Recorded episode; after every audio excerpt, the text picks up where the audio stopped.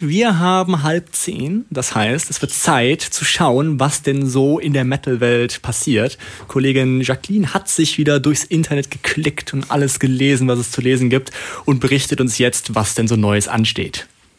Genau, und zwar gibt es jede Menge Festivals, denn davon gibt es nie genug.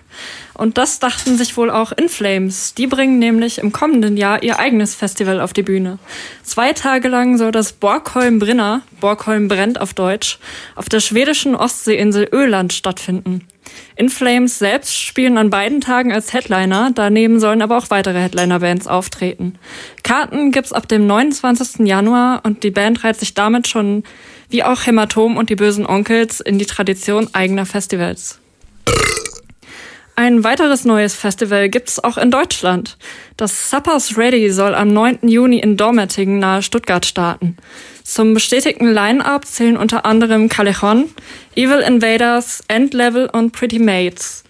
Neben der Musik hat das Festival auch den Erlebnis-Freizeitpark zu bieten, auf dessen Gelände das Festival stattfinden soll.